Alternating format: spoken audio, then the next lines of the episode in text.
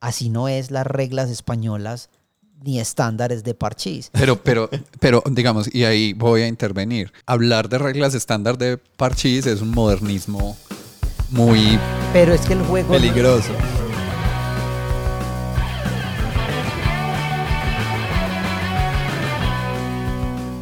Saludos, ¿qué tal amigas y amigos del podcast de la mesa? Eh, bienvenidos al episodio número 58, empezando a diseñar juegos. Eh, yo soy Andrés Sierra y conmigo están hoy.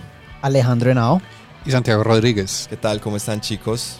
ya que es un episodio sobre algo tan serio, por eso dijimos nuestros nombres completos Sí, de sí. manera Ah, muy, Rodríguez, muy seria. Sí, es que recuerden que esto no es jugando en la mesa. Jugando en la mesa son tres pelagatos ahí que Sí, hablan ahí. de bobadas. Ah, verdad, de verdad que jugar. tenemos múltiples personalidades. Exacto, Sí, sí, hay que, hay que recordar que somos personajes. O exacto. sea, yo, Exacto. yo salgo de acá y habito algo ¿Cuál era ese diferente. concepto que decías ahora de eso, de ser unos personajes? Las relaciones parasociales. Exactamente. Eso, paracaídas, para sociedad. Es para casi sociedad. lo mismo. Ajá. Si ven la, l- la seriedad de este podcast.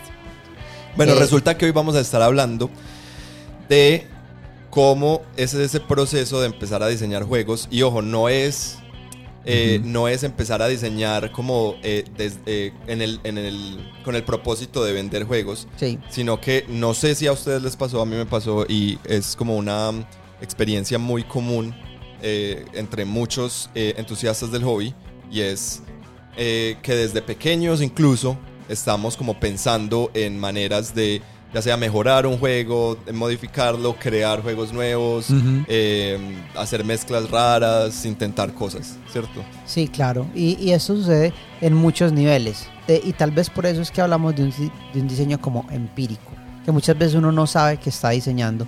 Pero ahora en retrospectiva, cuando me ponía a pensar en el episodio, se me ocurrieron muchas ideas de cuando yo era pequeño y jugaba ciertas cosas, las modificaciones que uno les hace a la manera de lo que, de, de lo que juega. Eh, a veces incluso ir, ir hasta el punto de modificar algo que uno conoce e introducirlo a algo jugable, a algo lúdico, que me pasó y es algo de lo que les voy a contar, pues. Ajá. Sí, es que en últimas, eh, pues jugar es algo súper inherente a- al ser humano y a casi todos los animales eh, del, del planeta. Entonces, eh, me parece que es, es apenas como, no quiero decir natural, porque no sé si, si sea la palabra, pero es apenas como de esperarse que muchas, pues que la mayoría de personas que nos están escuchando hayan, hayan pasado por, por esto que estás diciendo de, de modificar, de hacer cosas y de cambiar. No, no es que vayamos a estar hablando de las experiencias eh, de cuando éramos eh, niños únicamente. Ah, borrar. Santi le va a tocar borrar varias No, cosas. mentiras, no, fácil. Yo no me acuerdo de cuando yo era niño, entonces. ¿En serio? Sí. ¿Por qué? Yo tengo, o sea, yo cuando digo que tengo mera- mala memoria, no es solamente como un dicho, como, ay, sí, tan mala memoria. Yo lo que me acuerdo de chiquito es como fotos o videos que he visto de cuando yo estaba chiquito. Yo puedo ser un clon. Le implantaron memorias. Ajá. Santi, vos venís del futuro, ¿cierto? Yo, yo no sé, tampoco me acuerdo. Pues, Santi, ¿Cómo te acordarías si venís del futuro? Ah, paradojas. Santi es el más joven del grupo, por cierto. Yo de- eh, tengo 84. Y yo que sí recuerdo muchas cosas. Pero bueno. Hicimos uso del audio. Por fin. pero, Eh, pero entonces, ¿qué, Andy, qué estabas pensando? No, sino que ese, para mí ese proceso creativo de diseño, pues que, que es muy normal en que se presente, en, sobre todo en esas etapas infantiles, es, eh, eh, pues, carries out, ¿cómo se dice? Eh, Continúa. Continúa o, o- o- Se expande. se expande hacia eh, todos estos momentos ya cuando, cuando ya somos adultos, pues adolescentes, adultos, Ujú. y empezamos a, a- a meternos más en, en- en los hobbies. Y esto creo que no solamente pasa en nuestro hobby, sino que es algo muy común que si uno le gusta mucho, eh, si uno está muy engomado con algún hobby, por lo general, la creatividad eh, suele, suele ser también como motor eh, eh, que, que impulsa ese hobby. Ujú. Como, como que es parte, pues si se acuerdan, todo este tema de los placeres básicos de, del Ujú. disfrute. Ujú. Entonces está el tema de la expresión, de la personalización, de la apropiación. Exacto. Como que también que No lo había pensado, pero no, claro. no solamente consumir. O sea, todo eso está ahí y ahí es donde empezamos como a, como a hacer cosas. Entonces, yo creo que esa parte de niños, uno la explora, pues la explora más porque uno cuando chiquito, pues por un lado, a veces las reglas son muy complicadas. Sí. ¿Cierto? Yo ahorita con mis sobrinos lo estoy viendo, que es como 6 y 8 años, y es como... En, en, esa diferencia de dos añitos es la diferencia entre podemos jugar un juego o no podemos jugar un juego. Sí, pues yo sé, por ejemplo, yo no suelo, no suelo como pasar mucho tiempo con niños, eh, pero tengo, o sea, de lo que yo he estudiado, sé que cuando uno se mete con diseño de cosas para, para niños, es muy complejo porque es lo que, lo que tú dices. Pues diseñar para un niño de 5 años es muy diferente a diseñar para un niño de 6 a 7. Es que ahí ya los cambios son monumentales. Ya es tirar a juguetes, por ejemplo, que es más juego libre. Y por lo menos con mi sobrinito de 8, que sí, o sea, le, le lleva juegos de mesa, hemos jugado algunas cosas y eso, a veces hay, una, hay alguna regla que si no la coge de una y me dice, ah, entonces es esto, listo, hagamos lo que acabaste de decir que es, porque no voy a perder tiempo intentando explicarte para que juguemos bien la regla que está escrita en el manual. Es como, la idea es que te entretengas, jugues y ojalá empieces a probar de este vicio. no, y a mí me pasa muchas veces, por ejemplo, con clases, la diferencia entre una clase para los niños de cuarto y los niños de quinto es que me, he dado cuenta que me toca en la marcha cambiar los objetivos de lo que yo pensaba que íbamos a lograr inicialmente versus lo que de verdad podemos lograr. Entonces pasa mucho con eso y es una diferencia muy grande en, un solo año de las cosas que pueden eh, comprender y, y, utilizar, como en, un, en el caso de unas reglas, a, ver la manera como disfrutan una situación. A mí eso me pasaba mucho siendo director de Calabozos y Dragones y no con niños, con gente adulta. O sea, yo, yo planeaba y yo decía, no, es, esta sesión va a suceder tales y tales cosas y ah, llegaba, no, a, a, improvisar toda la sesión. Pero digamos al punto que yo iba con el comentario es muchas veces, pues por lo que he visto, los niños chiquitos no solamente es modificar por decir lo que decíamos, ese placer de apropiarse de las cosas, de ser creativo y no sé qué, sino que también puede ser una necesidad que es como, mira, te entregaron este juego, tiene todas estas cartas y estas fichas, te lo explicaron una vez, entendiste la mitad. Vos vas a volver ese juego algo que vos quieras jugar y lo vas a usar como en un punto híbrido entre juego y juguete. Ajá. ¿Cierto? Pues lo he estado pensando como así con lo que hemos hablado. Sí, te entiendo y es que algo muy gracioso de eso es, ustedes se acuerdan de Super Triumph, ¿cierto? Sí. ¿Cómo lo he visto fotos. ¿Cómo lo jugaba? Sí. Eh, ¿Cómo así? Pues... Pues, pues o sea, vos sabes que el juego tenía reglas. Sí. Ah, bueno, pues yo jugaba con las reglas que, que mi hermano mayor me enseñó. Ajá, ¿y te acuerdas qué era? Porque es que esa es la cuestión. No, uno escogía, uno pues eh, eh, cada, cada, era un mazo de cartas, cada una pues sí, había mazo como de camiones, lanchas, carros deportivos y así. Entonces, si estábamos jugando, eh, por ejemplo, el carro, entonces uno escogía cada, salía, la carta tenía el carro em, y algunos aspectos del carro, como eh, cilindraje y no sé qué. Una, una ficha técnica. Sí, y uno escogía uno de esas, de esas características y la jugaba y el que, y luego el otro jugaba algún carro como eso y el que tuviera, el que con esa característica tuviera más, pues ganaba. Exacto, era, era como un, eh, por eso era un, un, Trump, que era eso lo que hacía. O sea, vos mirabas, el, si era tu turno, pues mirabas cuál era el, el, carro y escogías qué característica. Entonces, si conocías el mazo muy bien, sabías, ah, este carro es el más rápido, entonces con este voy a usar siempre velocidad, con este voy a usar peso, con este voy a usar esas cosas. Lo gracioso es que eso se pasó, o sea, yo no recuerdo leer las reglas de eso. No, yo Pero recuerdo que me enseñaron que así se jugaba. No estoy seguro si lo jugué así, porque de nuevo no hay memoria. Pero eh, tengo la idea. ¿Cómo se juega eso en el futuro, Santo? Tengo, les voy a contar, prepárense. Eh, que era más bien como alegar. O sea, era como uno tenía un carro y uno decía por qué su carro era mejor y, los argumentos eran esos números. el, el, Super Triumph para, para Santi era un juego de improv. Sí, más o menos. Yes, and mi carro es una naranja. Uno fiuco. Em, pero el, me acuerdo que en el Super Triumph si había una carta, pues porque las cartas estaban como numeradas, el 1A, 1B, 1C. Ahí el 1A era la mejor. Y el 1A era la mejor. Si a uno le salía el 1A, no es como, ay, gané, ya. Pues como que esta la puedo usar para ganarle lo que sea. Por eso, pero es- esa es la cosa. Y uno preguntarle a cualquier persona que lo haga y van a recordar diferentes implementaciones de las reglas, de la misma manera que en Monopolio se jugaba muy distinto en muchas casas. Mucha gente no, le- no leía las reglas, sino que se convertía en esto. Y yo creo Yo que jamás en la vida leí ningún libro de reglas de Monopolio. Sé que existe, pero yo nunca, nunca yo lo leí leí el libro mucho de después, reglas. o sea, Yo, mucho yo lo después. intenté, pero No, el yo concepto nunca. de la hipoteca era demasiado complejo. Sí, exacto. Lo que pasa es que yo oía la Lo otro palabra es que no, hipoteca no vine, a- no vine a entender que era una hipoteca como hasta el año pasado. Pues. hasta el Entonces, 2000. Sí.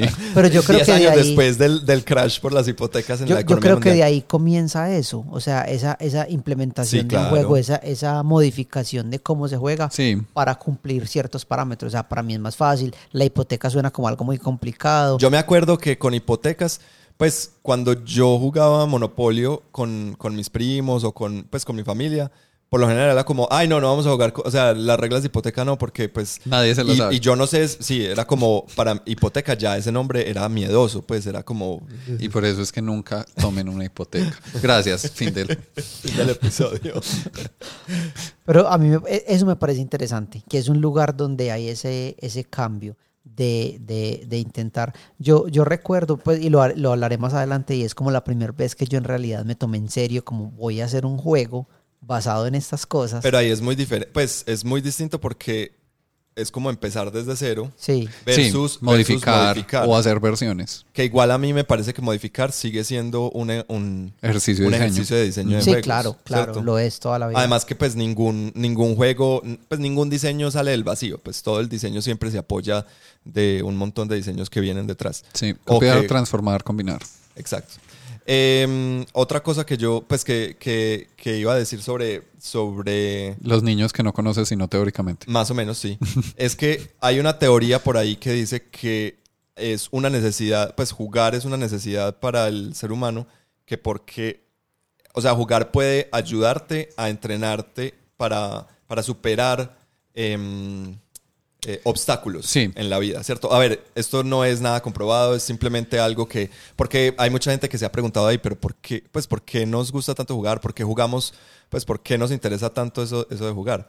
Eh, entonces, me parece, pues, como, sobre todo esa, pues, como un niño, como decías, no, no vamos a hacer lo que diga las reglas, sino lo que tú acabaste de decir, porque claro, es el niño viendo los componentes de ese juego o de ese juguete e imaginándose qué es lo que ese juguete le está, le está queriendo decir, qué es, cómo es que lo está queriendo retar, más que un set de reglas, ¿cierto?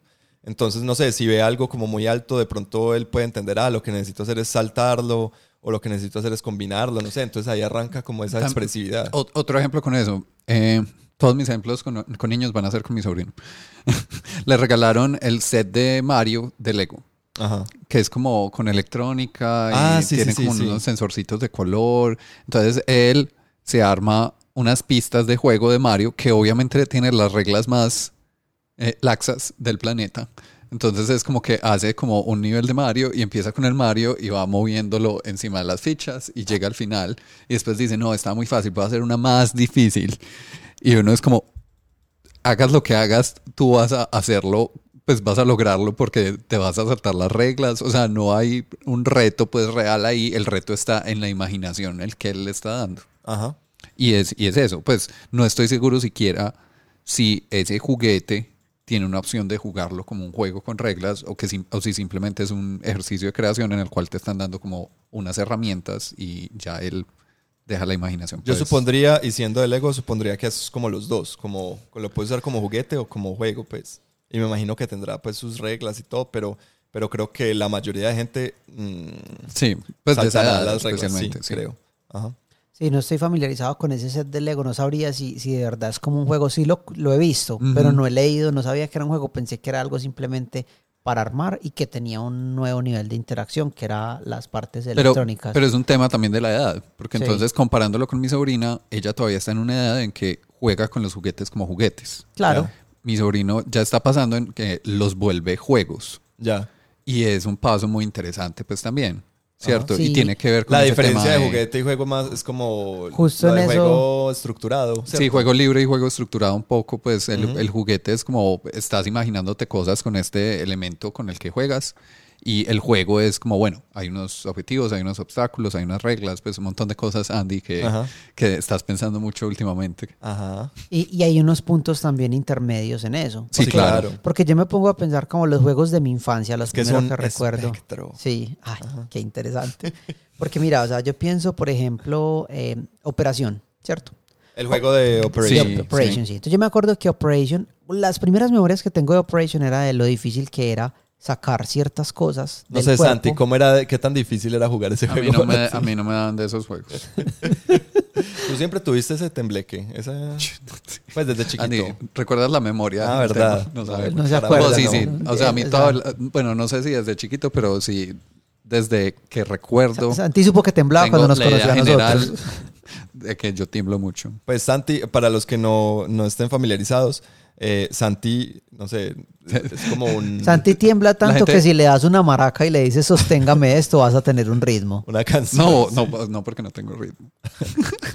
Vas a tener un ruido blanco. Entonces jugar, jugar juegos de destreza con Santi es muy divertido. Pues Santi hace que esos juegos se Pero vuelvan más también lo increíblemente no me va mal. Pero no le va Sí, mal, no, eso no, iba a decir, nada. no le va mal, maldita Pero le, sea. met- o sea, le metes demasiado. Ah, no, ese, ese claro. tembleque le mete demasiada emoción al juego. A verlo. Sí.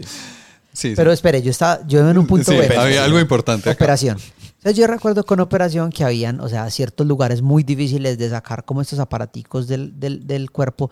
Eh, aquel que no estaba familiarizado con Operación, pues Operación era un juego de Milton Bradley muy viejo, yo lo recuerdo en los ochentas, en el cual hay un cuerpo, eh, el, el juego es un juego electrónico, pues tiene como un elemento electrónico, y hay un, hay un cuerpo de una, un- una caricatura pues acostada, y uno le debe con- sacar con unas pincitas metálicas ciertos huesitos o partes del cuerpo eh, de, de, de, pues de, esta, de este juego de mesa. Y la cuestión es que sacándolos y tocas el metal con los bordes de metal de donde está metido el huesito, pues suena y se le enciende la nariz y hay un sonido y todo y pierdes.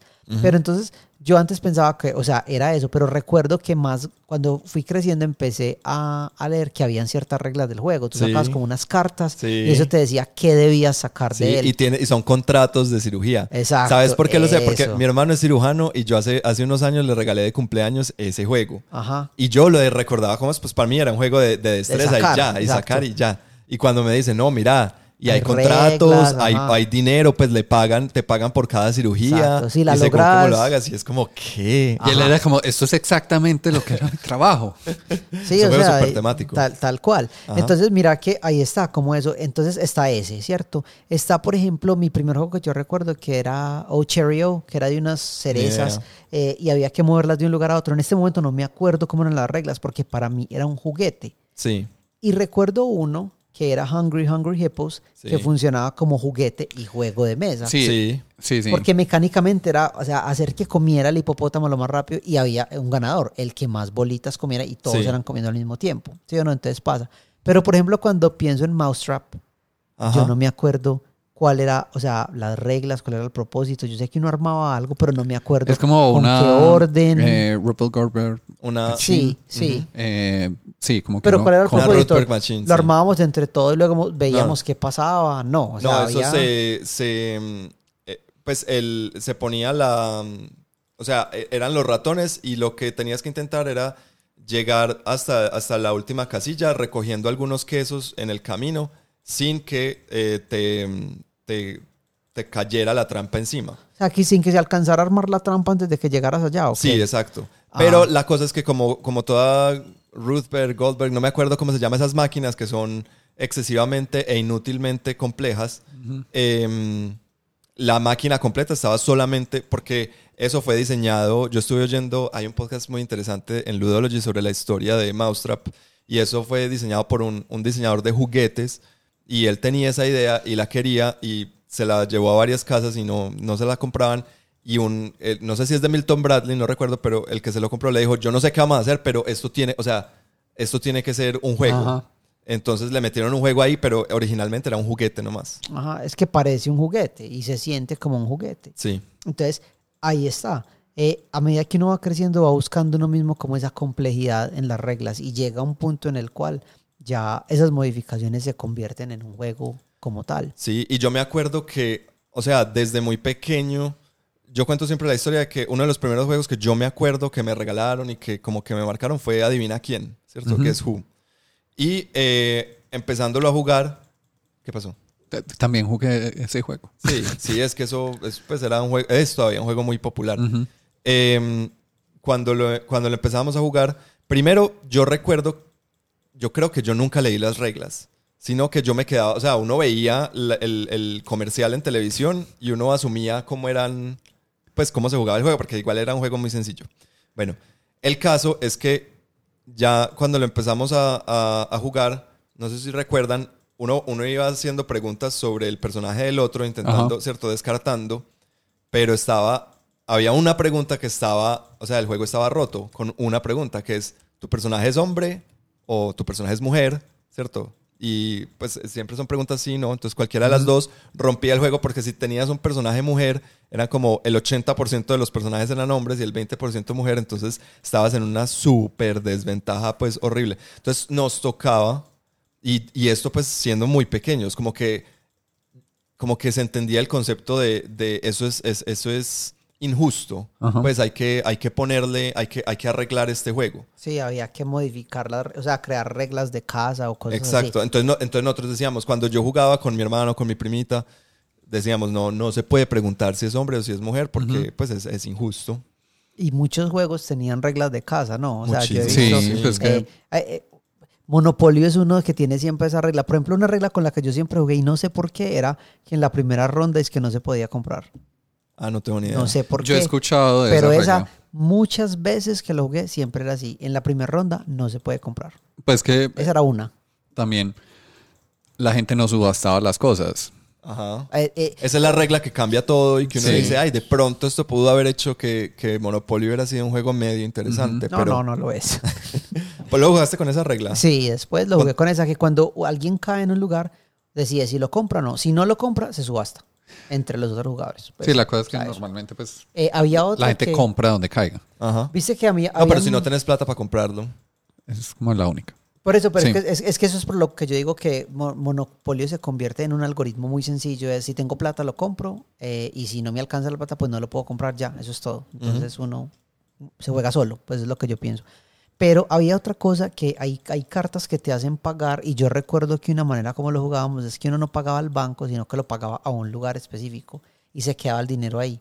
Y después era como que el que caía en la cárcel, Se pero de visita plata. se llevaba esa plata. No Ah, sé qué hay sí. una regla así toda rara. Uy, yo me, no, me acabaste de, de abrir una parte rara en la cabeza porque estoy teniendo déjà vu con eso. Memorias que llaman. Sí. Me en- a mí me encantan las historias de terror que usan eso, de que algo te acuerda de algo más y el Y mismo como... pum. Sí, total. Y, y, y sí, Me llega. acabé, a mí- o sea, acabé de ir como a, si estaba muy pequeño. A mí algo que me, me impresionaba mucho y sobre todo era más cuando, cuando iba a jugar como con primos y por ejemplo juegos como Super Triumph o incluso ni siquiera tiene que ser como juegos ya con juegos de mesa, sino cuando, cuando uno jugaba eh, a las escondidas o no sé cómo le dicen en otras partes. pues, como, chucha, pues que uno, que uno bueno, perdona a los que en otros países sí eso es una mala palabra, pero aquí es como la Acá es- lleva. sí, acá es tag. Pues pero, que- pero es como, no, no, hay mil versiones. Sí, sí, sí. No, Ah, sí. pero a lo que a lo que yo quería ir era Sa- que Santi jugaba chucha americana. yo iba, por ejemplo, yo No, no. vivía en este lado de la ciudad toda Chucha la vida. mantequilla, Eh, chucha televisión. chucha eh, eh, derretida. Sí. Chucha puente, era la que más me gustaba. Bueno, cállate.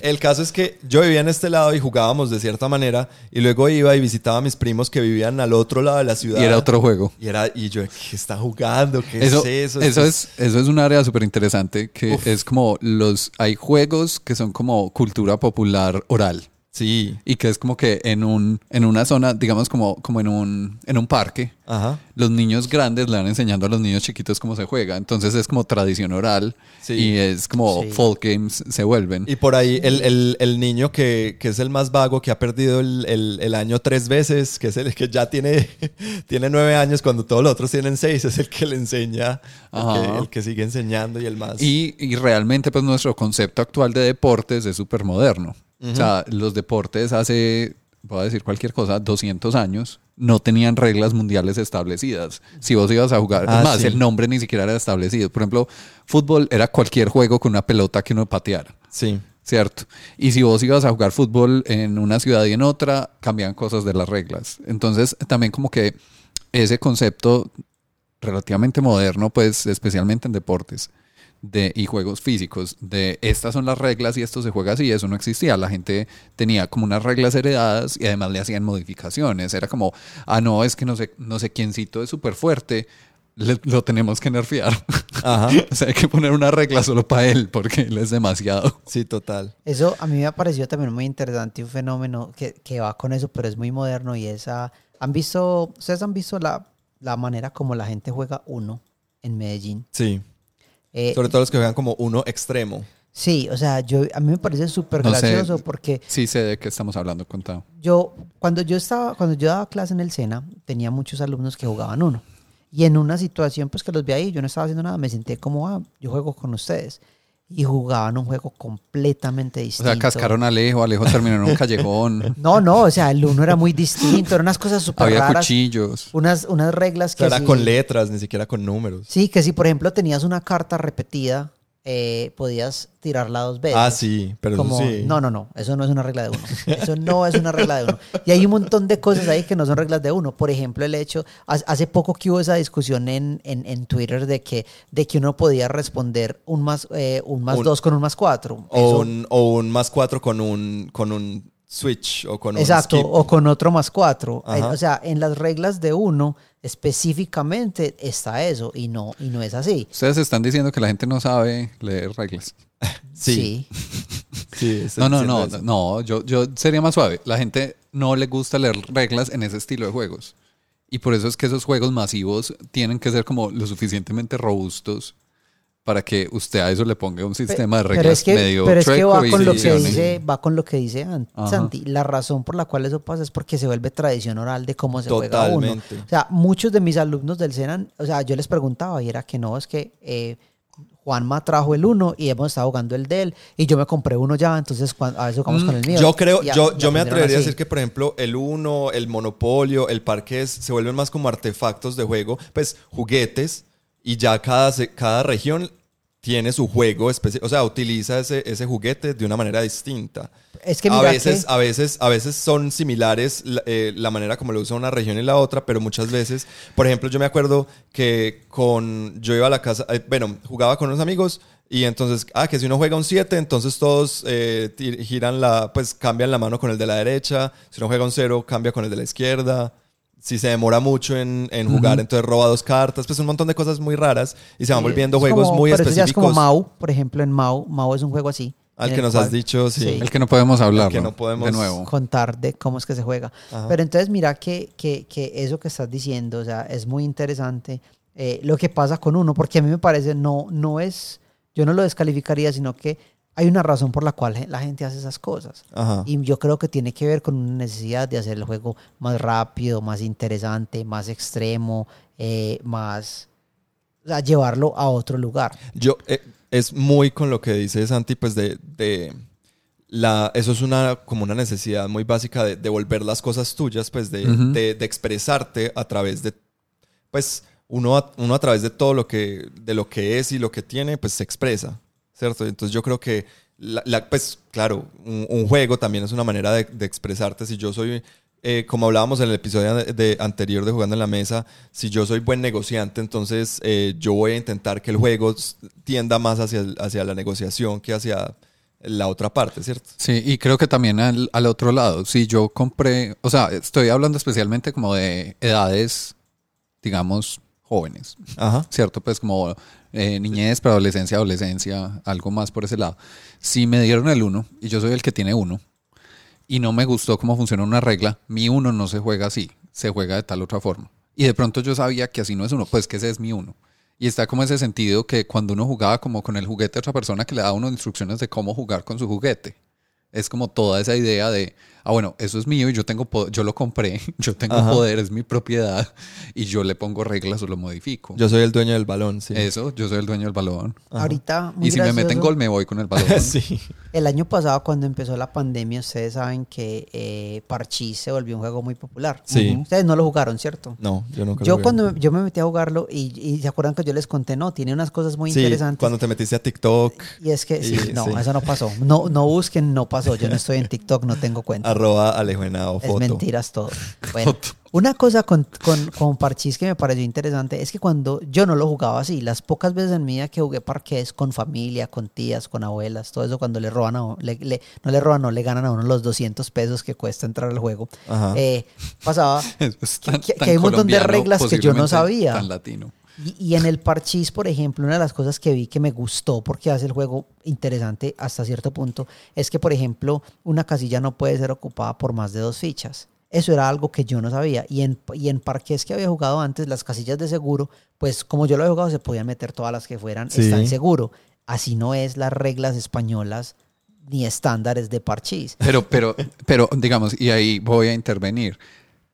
Hablar de reglas estándar de parchís es un modernismo muy Pero es que el juego... Peligroso. Pe- Pero, o sea, yo Porque- supongo que alguien lo creó y, supo, y puso unas reglas y esa es una de ellas y tiene sentido el juego de esta manera No, y me gustó pero mucho. no el, no el par- o sea, ese parchís, pero, pero yo creo que es igual de válido el parqués que vos jugás en el que puede caber cualquier cantidad Entra- de fichas. entra como en la categoría de ajedrez, que Sí. eran juegos que las reglas no se estandarizaron hasta que alguien por allá en algún lado dijo como no, ¿saben qué? Yo voy a decir cómo son las reglas y vamos a hacer una asociación y empezaron a eh, imponerle al resto del planeta sus reglas.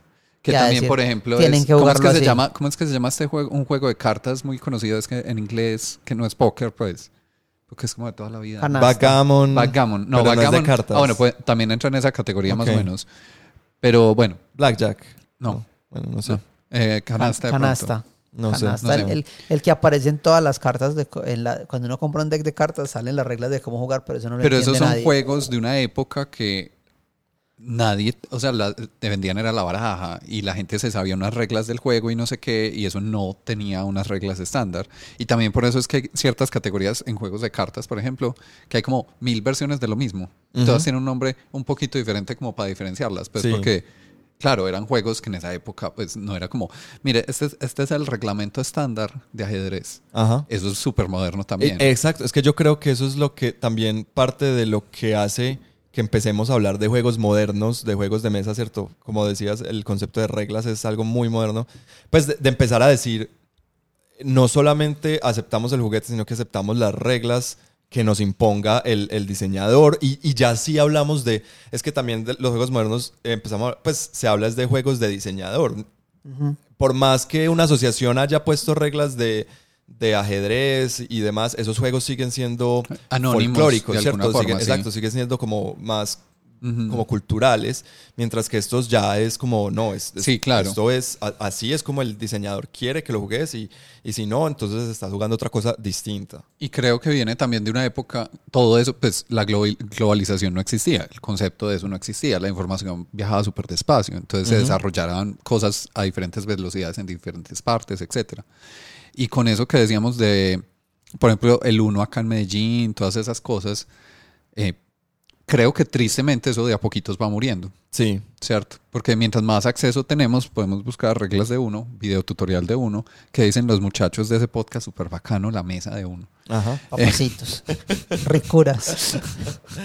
Eh, pero va quitándole como ese aspecto de, pues vení, no tengo acceso, juguémoslo así. Que Ajá. también es como una evolución orgánica muy interesante de todos esos juegos. Sí, yo me pregunto mucho los, los niños de hoy en día, pues cómo juegan, por ejemplo, escondidos. Otra vez esos niños teóricos. Sí, esos niños Yo teóricos no sé si que- juegan eso. No sé. Yo, yo, jugué, ¿Será? yo jugué con mis sobrinos, jugamos escondidijos y jugamos eh, sardinas enlatadas. ¿Cómo- ¿Qué es sardinas Es- enlatadas? El, el contrario de escondidijos. ¿Cómo O sea, así? uno se esconde y luego todos tienen que ir a... Uno se esconde, todos lo buscan y si alguien lo encuentra se esconde con esa persona. Ajá. Y así hasta que el último los encuentra. Ah. Ya van a estar todos ahí. Uy, wow, qué tecnología. Pero, pero me pareció interesante porque yo ese lo conocí acá y mis no sobrinos pues viven en Idaho. Y a duras el español todavía es algo que es- estamos desarrollando. pero ellos jugaban ese, ese juego. Pues no le decían así. O sí, no me acuerdo. Pero era el mismo juego que yo creo que recordaba. Ujú. Yo, yo, o sea, ustedes, y, y es una de las preguntas que tenemos acá, pero mire que ya estamos llegando a ese lugar de, de por qué. A ese lugar de nos fuimos a otro Sí, lado de- y hay no, que de- volver. De, por qué creen entonces que, que a uno le llama tanto la atención eso de modificar los juegos. O sea, ¿de dónde nace esa necesidad? Porque yo, yo recuerdo en mi propia infancia dos, dos momentos, bueno, uno en mi infancia y uno más en mi adolescencia, en los cuales yo, a- o sea, a, a propósito, eh, modifiqué y diseñé una experiencia lúdica porque era algo que yo quería experimentar y quería vivir, pues, Ajá. ¿cierto? Una de ellas fue a base de una necesidad local y es que, por ejemplo, cuando yo me vi Jurassic Park, ¿cierto? yo estaba viviendo en Colombia. Ajá. Entonces, inmediatamente después de verme Jurassic Park, eh, dinosaurios, ¿sí o no? Yo quería juguetes de dinosaurios. Una de las cosas que encontré es que no había una gran variedad de juguetes de dinosaurios, ¿cierto? Habían unos cuantos, eh, incluso pues habían dinosaurios con silla y muñequitos montados encima, lo cual fue una cosa pues genial para mí en ese tiempo. Pero entonces yo empecé a hacer mis propios dinosaurios con arcilla. A mí me gustaba mucho eh, trabajar con arcilla. Entonces empecé a hacer los dinosaurios, los secaba, los pintaba, todo y construí una maqueta inmensa. Eh, o sea, inmensa es que la, la hice Alejo vive un- en esa maqueta. no, la hice con un amigo y fue, y fue súper charro porque era tan grande que la tuvimos que instalar en la habitación de él y tocó modificar que él durmiera en otra habitación con el hermanito porque esa maqueta nos ocupó gran parte de la habitación. Era una tabla muy grande de triplex y construimos esta maqueta varios días y todo. Y jugábamos en esa maqueta como un juego de miniaturas. Entonces empezamos como a meterle reglas, eh, que era lo que había que hacer, era una pelea entre dos bandos de dinosaurios por una razón y todo. Entonces fue como mi primera aproximación a ese tipo de juegos y reglas. Y hubo un Sí. bando que tenía un meteorito y se lo tiró al otro. No, eso todo Ah. fue pre-meteorito. Claro. Pero obviamente había una Sí. invención de que cómo llegaron los humanos allá, fue un viaje en el tiempo, o sea, era una cosa... ¿Cuántos años tenían Alejo? Eh, Por ahí. teníamos, eh, yo creo que 11, 10 o 11. Ok. 10 o 11 cuando hicimos eso. Yo me acuerdo que a mí me tocó eh, con la herencia de tía Agatha, con 13 Dead End Drive, eh, me tocó inventarme cosas porque yo me lo compré. Primero porque yo me compraba juegos, era que se vieran como... Me gustaba la parte más juguete del asunto, ¿cierto? Entonces me, me- me llamaba mucho la atención ver que eso era como una casa en 3D, entonces pues me- me gustó mucho. En ese juego era como un, era como un club, entonces uno iba, uno iba matando como a las, a las diferentes personas que estaban. Pues ha- había varios invitados como a una casa. O sea, lo contrario de club. Sí, era como club al, re- al revés. A- eh, Habían varios en la casa y solamente uno se iba a quedar con la herencia de tía Agatha. Eh, había que irlos matando y... Súper educativo. Ajá, súper educativo. Y, em, pero recuerdo, no me acuerdo bien cómo son las reglas, pero me acuerdo que cuando las leí, yo no entendía nada. O sea, yo no, no, seguro eran sencillas, pero no sé, en ese momento mi cabeza no lograba procesar esas reglas. Entonces, entre en- los que jugábamos y yo, pues decíamos más, o sea, intentábamos como comprender y si no, pues simplemente nosotros llenábamos los vacíos, ¿cierto? Entonces, yo creo que de ahí viene como ese, ese, ese, eh, para mí, ese- ese afán de querer diseñar, porque es como llenando esos vacíos. O sea, quiero, quiero entender qué es lo que este juego, cuáles son los retos que este juego me quiere poner, pero tiene estos vacíos, yo voy a intentar llenarlos, ¿cierto? Y, y de ahí es que para mí, pues para, eso es- esto es muy personal, de ahí arranca como la, la como esa, esa experimentación. De, De- cómo matar parientes por la, por la herencia. Exacto. Eso. Y ya ustedes saben eso cómo terminó, pues, Sí, pero sí, eso es otra sí. historia para, eh, para Estamos grabando desde la prisión. este episodio de la mesa. Ya, no, vos tenés una historia así, Santi, de eso. Eh, puedo inventármela si quieren. Yo No, no me pues- acuerdo. Es que yo no me acuerdo. Pues, Ya, verdad que Santi no recuerda. No, pero yo creo que es un, un sentimiento de, mm, em, de, de expresividad. Pues, en últimas, los juegos de mesa creo que tienden a ser como un, un- lenguaje, otro, otro lenguaje expresivo del ser humano, otra manera de cómo, nos, de cómo comunicarnos, creo yo.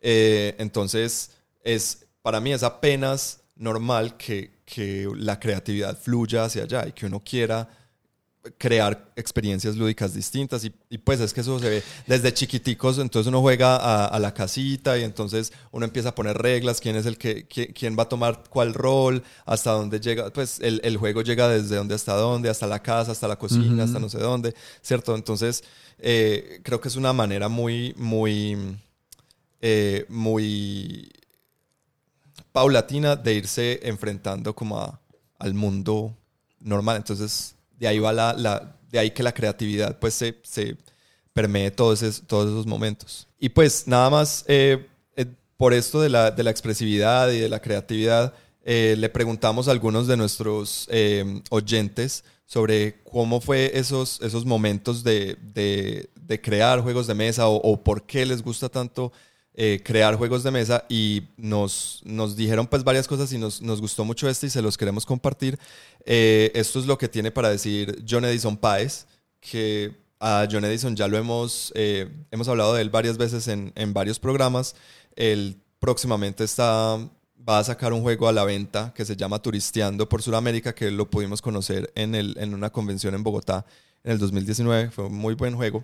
Y esto es su experiencia de, de, diseñar cuando estaba pequeño en el colegio. Escuchemos. Después de eso, en el colegio me acuerdo que había como proyectos libres para sustentar los libros que uno se leía en la clase español. Entonces, en bachillerato, como dos veces hice dos juegos de mesa. Honestamente, no me acuerdo cuáles fueron los libros o historias. Creo que uno fue El Caballero de la pero pues era la misma cosa, sino que estaba tematizada con como un escenario, un mapa en el que se desarrollaba la historia y eh, con lo típico de usar cartas, retos, preguntas y ya. Entonces se, se, trataba de eso, que uno respondía bien, pues avanzaba, si respondía mal, retrocedía o perdía turno y ya. Entonces pues creo que es un diseño típico que todos habremos pasado alguna vez por eso.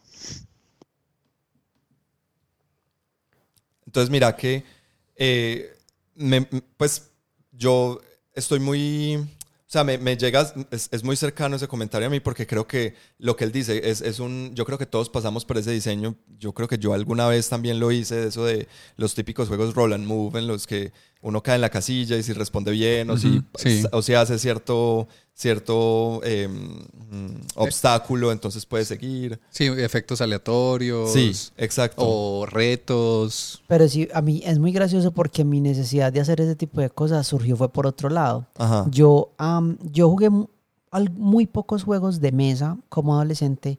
Eh, no, pues no estaban como pues como en mi adolescencia temprana jugué muy pocos juegos de mesa porque encontré muy pronto el rol. Ajá. Entonces cuando encontré el rol... Qué, ¿A qué edad tenías? Eh, cuando empecé a jugar rol, eh, uh -huh. yo creo que 13. Ah, ok. Que 13, sí, 13 sí. O, o 14.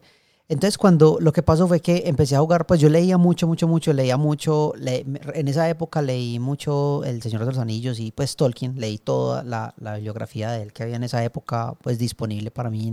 Sí. Entonces lo que pasó fue que encontré el juego de, cartas del, del, Señor de los Anillos, pero encontré con quién jugar rol. Yo ya sabía los juegos de rol, pero nunca los había podido encontrar, nunca los había podido, y, y, como yo era menor de edad, a mí no me los iban a comprar, porque pues había un estigma súper negativo en esta época de los juegos de rol, estamos hablando pues en los 90, eh, principio de los 90, entonces todavía había como eso tan desconocido. Pero lo que pasó con los juegos de rol es que luego yo me di cuenta que los juegos de rol podían funcionar como una caja de arena, un arenero uh -huh. sí. en el cual se podían jugar un montón de cosas. Y, y lo, lo, primero que hice, bueno, como yo empecé con un juego de rol del Señor de los Anillos, vi, ah, bueno, eso se puede. Más adelante me puse, me puse a pensar y dije, pero es que uno puede hacer un juego de rol. Y el primer intento que hicimos fue con un grupo de amigos que tratamos de modificar Caballeros del Zodiaco a un juego de rol y Supercampeones a un juego de rol. Pues, y ganado Fiuco. No, no, no, no. Hasta no Fiuco en esa época, cuando eso Fiuco no existía. Eh, entonces, lo que pasó fue que nos dimos cuenta de que, o sea, fue con, con los resultados fueron desastrosos, fue horrible, pero es que el juego se convirtió en una fantasía de poder. Lo que nosotros queríamos era sentir como estos, sí, estos, o sea, podemos ser este caballero de la serie, yo ser el caballero. Pero mira, eso a mí me parece muy interesante eso que dices, esa fantasía de, sí, de, de, de poder. poder. Uh -huh. eh, mira que eh, John Edison de, dice lo mismo, pues es, es, él quería expresar lo que sentía de, sobre los libros que iba leyendo a través de los juegos. Pues, Pues sí, trabajos en el colegio. ajá. Sí. Y en eso Pero- era como yo, yo quería, deja- o sea, no solo ver Pero era expresar una fantasía que tenía, pues en, eh, para el caso de, de Alejo, algo que vio en televisión, para el caso de, de John Edison, algo que leyó. Y, y bueno, Alejo más como algo eh, netamente eh, por diversión o por entretenimiento, John Edison más por, por cuestiones académicas pues en el colegio, pero en últimas una manera de, de expresar eso, o sea, yo tengo, a mí me, me, me llega este conocimiento y yo quiero hacer algo con este conocimiento y los juegos es algo como muy, Sí, muy porque, natural. porque los juegos es como, o sea, es una manera de, de crear una experiencia de yo cómo vivir y cómo, cómo procesar un, cierta información o ciertos estímulos. Además que, por ejemplo, porque otras maneras de expresarme, pues yo tengo, por ejemplo, la música, el arte, la literatura, etcétera. Pero eso está muy, pues como que si yo escribo un libro o escribo un ensayo sobre lo que, sobre Caballeros del Zodíaco, pues el, el ensayo está ahí. Mientras Sí. que el juego, Me permitía Introduce- ser un caballero del zodiaco. no solo eso, porque también en, en una novela, pero pues escribir un ensayo o escribir fanfiction, por ejemplo, Sí. pero en un juego también tenés el hecho de que hay otras personas interviniendo y que vos no tenés el control absoluto. Pues aunque tenés, o sea, controlas el juego, no tenés el control absoluto de todo lo que va a suceder. Es más, uno creaba lo que decíamos ahorita de eventos aleatorios y no sé qué, porque uno, pues hasta nos, o sea, es, es chévere esa parte como de no saber qué es lo que va a suceder y, y, y- y tiremos los dados a ver dónde vamos a caer. Aunque ya sabemos qué hay en todas las casillas, no sabemos qué va a salir en los dados y, y a qué nos vamos a tener que enfrentar. Pues digamos, ahí, ahí sí hay un tema que no estoy del todo de acuerdo. Ajá. Y es que los juegos sí son el medio donde puedes personificar más. Porque en un libro, por más que sea en primera persona, es, es- no sos vos. No tenés inheren- pues no tomas decisiones, no hay interactividad, todo eso. Ujú. Mientras no que en no los juegos. reaccionas ante cosas. Ujú. Ok.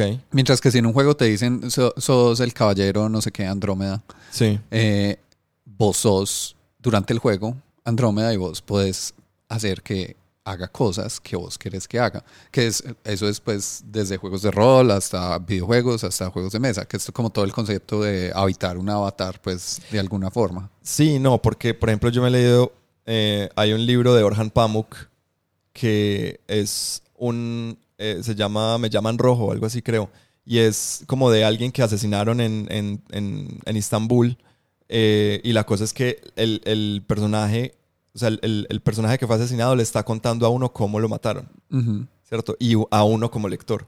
Entonces él te involucra de una vez, o sea, vos Pero sos- podés hacer algo. pues puedes leer. O para... Pues Pero mí- no, yo entiendo lo que dice Santi, o sea, porque, porque el libro, el libro de una manera u otra siempre los mantiene como en un rol estático de No, una sí. persona, exacto. Sí, y, y, ah, pues es. eh, sí, o sea, entiendo, eh, entiendo de dónde, de dónde venís, pero sí, creo que estamos diciendo en, pues, como por caminos distintos, como lo mismo, en que el juego pone ese, ese, ese elemento como de azar o de. o de, de, de, de no tener todo muy bien definido, ¿ok? Pues de Pues no es- saber no qué es es- lo que va a suceder. Sí, o sea, no estoy diciendo que no a eso, sino que está hablando de la idea de la fantasía de poder, pues que estábamos hablando ahorita. Pero sí, por supuesto, está también el tema que parte de la gracia de un juego es que es incierto en su resultado. Ajá. O sea, si yo sé cómo va a terminar el juego, normalmente, bueno, aunque hay juegos modernos que juegan con eso, Sí. pero normalmente no, no tiene gracia jugarlo. Es como, un ejemplo que a mí me gusta es como, vamos a entrar a un torneo de ajedrez Ajá. con puros maestros y grandes maestros y maestro internacional y todas esas cosas. Ajá. ¿Qué va a pasar en ese torneo? Sí, me Yo creo que el resultado no es muy incierto. Ajá. Entonces ahí como que se pierde mucha de la gracia de un juego que es como, como bueno, ¿y aquí qué? Ahora, pues hay unos modernos que es más como el camino es la diversión y lo que cambia es la historia que contamos en el camino y todo ese tipo de cosas. Pero en un como juego más clásico está ese tema de la incertidumbre y volviendo pues como a cómo uno se empieza a acercar al diseño de juegos, muchas veces sí es así, es como voy a tomar los ejemplos de los juegos clásicos que he visto toda la vida, que Sí. van a ser uno uno, entonces tengo una baraja de cartas que hacen cosas. Ajá. Eh, un monopolio o unas escaleras y culebras o un life, que todos vienen como del juego de la oca, Sí. Sí. que es eh, un track en el que yo tiro un dado y me muevo en el track y cuando caigo pasan eventos. Sí. ¿cierto? Eh, ¿Qué más? Pues como ah, eh, la idea de parque es que también tiene elementos similares, entonces... Como de ataque y de no sé qué. sí. Y porque es que el propósito es, o sea, llegar a un, a un final. Entonces, entre más alto saques, más te mueves, entre más te mueves, más rápido llegas. Eso. Entonces es como lo que hablamos ahorita, como de la- lo que es la creatividad y que eso no sale de ningún lado, pues cuando uno hace esos primeros acercamientos, No sale de la sean, nada. ajá, sean eh, como muy intuitivos o, o incluso pues de pronto uno los hace muy a propósito, eh, uno se alimenta de lo que uno conoce. Sí. Entonces, claro, si yo conozco esto, saco juegos así. Si, como el caso de Alejo, yo me metí en rol y esto es lo que estoy conociendo y en esto es en lo que estoy en este momento, pues hago juegos tirando a rol. Y si ustedes ven los, bueno, de pronto me estoy saltando un poquito, pero cuando la gente empieza a entrar ya en el hobby un poco más conscientemente, sus primeros diseños, eh, cuando ya empezó a entrar, son muy parecidos a los primeros juegos que jugó en el hobby. Sí, es, estoy completamente de acuerdo. Cierto. Es, y yo, es- o sea, es como un diseño muy naive, como unas ganas de, de, mm, de recrear Ujú. esos momentos, esos primeros momentos en el, en el hobby. Sí, Para mí, por ejemplo, es- eso es, o sea, me cae perfecto porque, claro, uno de los primeros juegos que a mí se me ocurrió como, ay, qué bueno diseñar, fue una copia de Magic the Gathering. Pues, o sea, como yo iba a cambiar cositas y yo no, estoy, o sea, qué bueno un juego así. Y era como, era Magic the Gathering, tal cual, con movimiento en un tablero y ya. Sí. Pero seguía siendo Magic the Gathering, ¿cierto? Entonces, claro, es como, eh, pues, eh, uno quiere o, o- o uno siente que, que puede, que la manera como uno, lo, como uno lo va a representar va a quedar mejor, mejor balanceado o como que, no sé, la experiencia que uno tuvo en el juego, entonces uno dice, no, si le cambio esto, la experiencia ya va a ser perfecta. Y eso pues que estábamos pensando en palabras muy técnicas. Uno, uno Sí. no es que piense como, por supuesto, la experiencia de usuario necesita No, no, no, que yo sí, la no, no, arregle. no, total, total. Sí, no, muchas No. veces es como esa, esa, ese deseo de experimentar o de mejorar un producto Ujú, sí. para tus necesidades. y sí. otras, otras veces nace de, o sea, de pura necesidad. Por ejemplo, una cosa muy graciosa que a mí me pasó cuando yo, yo entré al ejército, cuando estábamos en el ejército, eh, durante el entrenamiento básico, a pesar de que uno tiene much- a- algunas veces un tiempo libre, no te permiten ni tener revistas, ni libros, ni nada personal. Pero alguien, por alguna razón, eh, tenía un dado. Se encontró un dado en algún lugar. Ahí tirado en, la, en el desierto. Yo no sé dónde. Mejor no pregunte dónde Había estaba un ese dado. dado. Y con ese dado hicimos un juego de rol. Ajá. Lo único que teníamos era el dado. Entonces todo estaba en la cabeza de uno. ¿sí? Ajá. Y, y tu personaje en realidad solo era un número.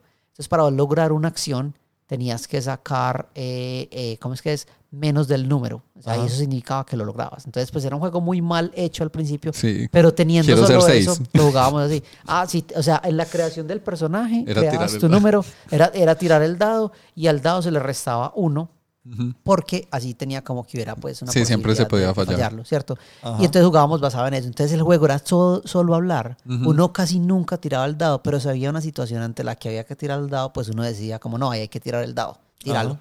Y si lo lograbas, pues lograbas la acción o no. Pero mira que era un juego, era muy gracioso porque no era un juego, porque no había quien ganara, quien perdía, pero era simplemente una experiencia narrativa de estar contando una historia como personajes y todo. Y fue muy bacano porque ante esa situación, como no podíamos jugar nada más, eso era lo que jugábamos. Y era un juego así súper subversivo porque el dado había que esconderlo y solo lo sacábamos por la noche para jugar y había que, o sea, si alguien venía muy charro, pero mira que fue como diseño desde un punto de vista de necesidad, una necesidad muy grande de Sí. experimentar esto, todo, y era así, nomás, Sí. con eso.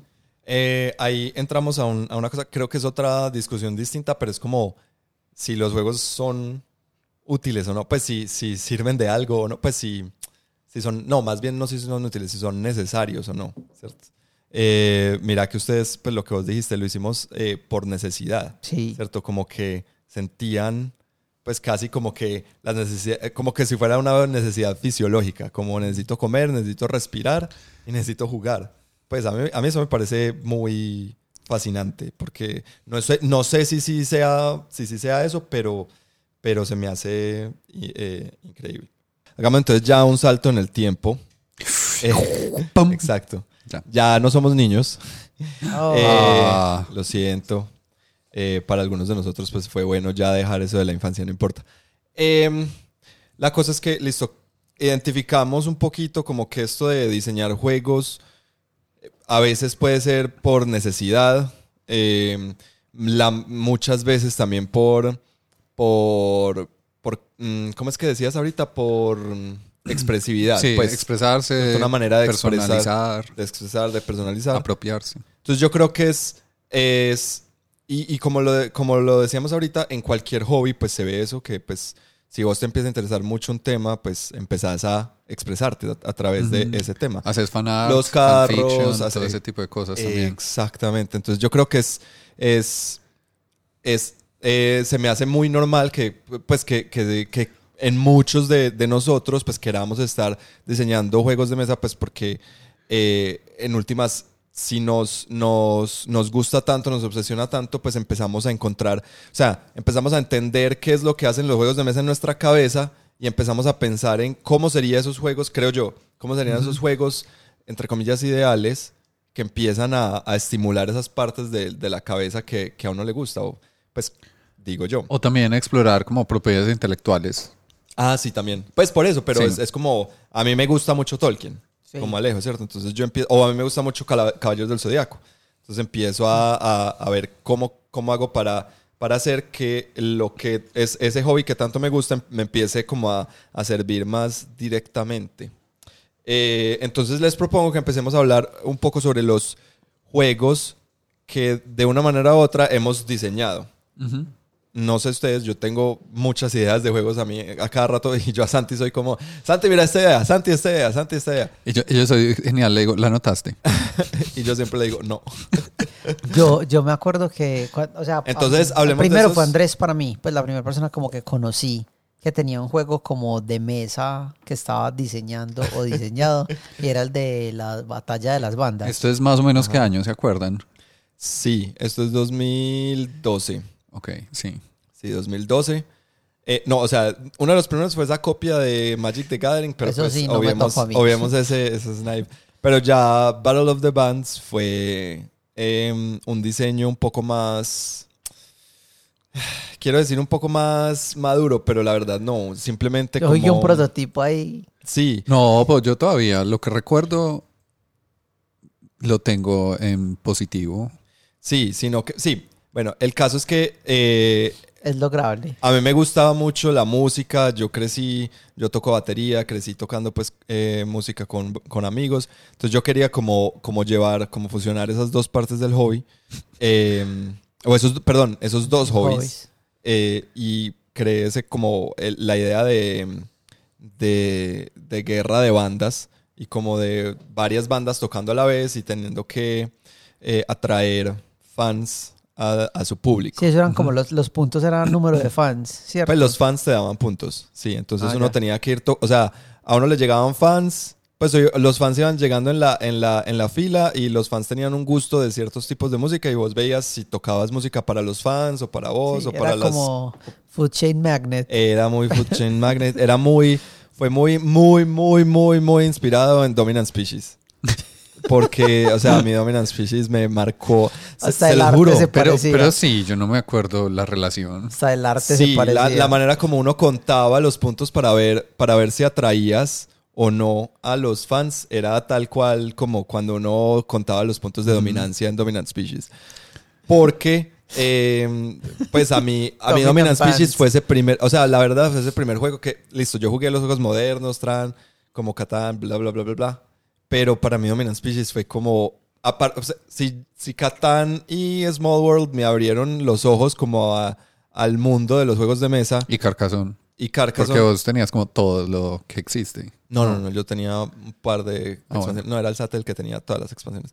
Pero si, si esos, esos clásicos me abrieron los ojos al, al- al mundo de los juegos de mesa modernos, para mí Dominant Species abrió el tercer ojo como a... Ay, juepu- o sea, yo, yo no lo podía... Es que se los juro que cuando yo jugué Dominant Species la primera vez, yo no podía creer que No, un pues es juego que pudiera tiene que ser así tanto. para esa arte. ¿Para qué? Para el arte de Dominant Species. O sea, esa tiene que ser la impresión que da, porque si no, uno queda como, uy. Sí, sí, totalmente. Entonces, eh, me acuerdo que era mucho, eh, también era como muy basado en esa, eh, muy basado en, en Tridragonante. No sé si ustedes han jugado, o sea, Sí. totalmente opuesto Sí, a Dominant sí. Species, pero en el hecho de que, de que cada carta tenía un poder y si tocabas una carta, pues la, había que hacer una canción, componer una canción de varias partes y, la- y las partes eran cartas. Y entonces vos podías subir y bajar el volumen y si bajabas mucho el volumen entonces la gente perdía interés. Y si subías el volumen entonces había feedback y la gente se aburría. Y no podían conversar entre Y ellos. no podía... sí. Había una cerveza, no, había como... Había un man que vendía cervezas adentro, sí. Eso fue inspirado porque yo fui a un, a un, fui a un, a un festival en Alemania que se llama el Wacken Open Air. Es un festival muy grande, o sea, es como la meca del metal para los que nos gusta el metal. Eh, y allá yo descubrí, Ese, ese lo fundó Metallica. Pues la banda Metallica fue inspirado en ellos. sí, Metallica cuando mataban pollitos Ah, bueno. eh, mientras tocaban, sí. Metallica, música metálica. Exacto. Eh, el caso es que en pues el Wacken, yo nun- la verdad yo nunca había ido a un, a un festival antes y, y me impresionó pues toda la, toda la experiencia del festival de música. Eh, claramente me impactó tanto pues que tuve que crear un juego al, a- al respecto, pero me impactó que allá pues no, no te dejaban entrar la cerveza de afuera, pero adentro había gente vendiendo, como aquí en Colombia, que hay como gente con carritos de tinto y te venden tinto, Ujú. pues eh, café en la calle y, y uno puede comprar Sí. un, un- un- una tacita de café chiquitica por lo que sea. Allá te vendían una- un vasito de cerveza y el, el- el vendedor de cerveza tenía como un tanque de cerveza en la espalda y entonces iba y te rellenaba el vaso. Sí, súper alemán. Entonces yo dije, no, yo eso lo tengo que incorporar en mi juego. Entonces eh, ahí estaba uno de los fans que podías atraer era el vendedor de el vendedor de cervezas y alegraba a los fans que estaba alrededor. Sí, eso, yo me acuerdo de eso. La cerveza se usaba como para corregir errores o algo así. Sí, porque uno podía corregir errores y la gente te empezaba como a buchar. Pero si tenían alguien que le vendiera cerveza alrededor, no, ellos obvia, pues no, no le paraban bolas a los errores. Ah, sí, ese era el juego. Las ideas están. Sí. Ese fue como el primero, así que yo vi como. Me acuerdo que duraba como tres horas. Una, solamente una vez lo jugamos completo y duró como tres horas y yo como que ah, hay que hacer algo al respecto. Y Hay nun- que nunca- Después pensaste. Dominant Species. Después dije, juguemos más bien otra cosa. Ese fue como el primer juego así, o sea, primer, primer persona del grupo pues cercano mío que yo vi como que hacía juegos o que tenía como una idea de un juego. Y, y ya luego fue Santi, que yo supe que Santi hizo un juego sobre las células. No, pues eso fue, es que, no, pues el proceso fue diferente. Fue como que en el grupo decidieron que íbamos a hacer juegos. Yo no me acuerdo eso cómo, cómo Sí. sucedió. Y fue como que alguien, que no sé, voy a decir que fue Andrés, pero no sé, eh, tuvo la idea como vamos a cuadrar como para diseñar juegos, que cada uno traiga su diseño y probamos nuestros diseños. Entonces ahí yo dije, yo no tengo un diseño, tengo que hacer un diseño.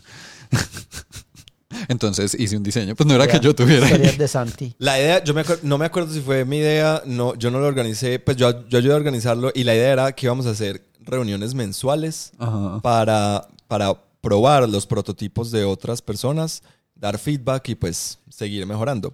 Sucedió dos veces, Dos meses. dos meses y ya, lastimosamente, porque la verdad me parecía un muy buen ejercicio, así no fuera para, pues pensando en juegos comerciales, pero pues me parece un buen ejercicio hacerlo. Y fue una época en la cual, eh, donde jugábamos en ese tiempo, hubo una vez un personaje, este tipo que fue con un juego de piratas.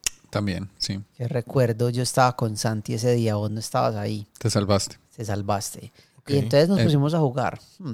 El- digamos que el prototipo era, era estas, dice- estas ideas que decimos que son como muy según lo que uno conoce. Ahí, sí.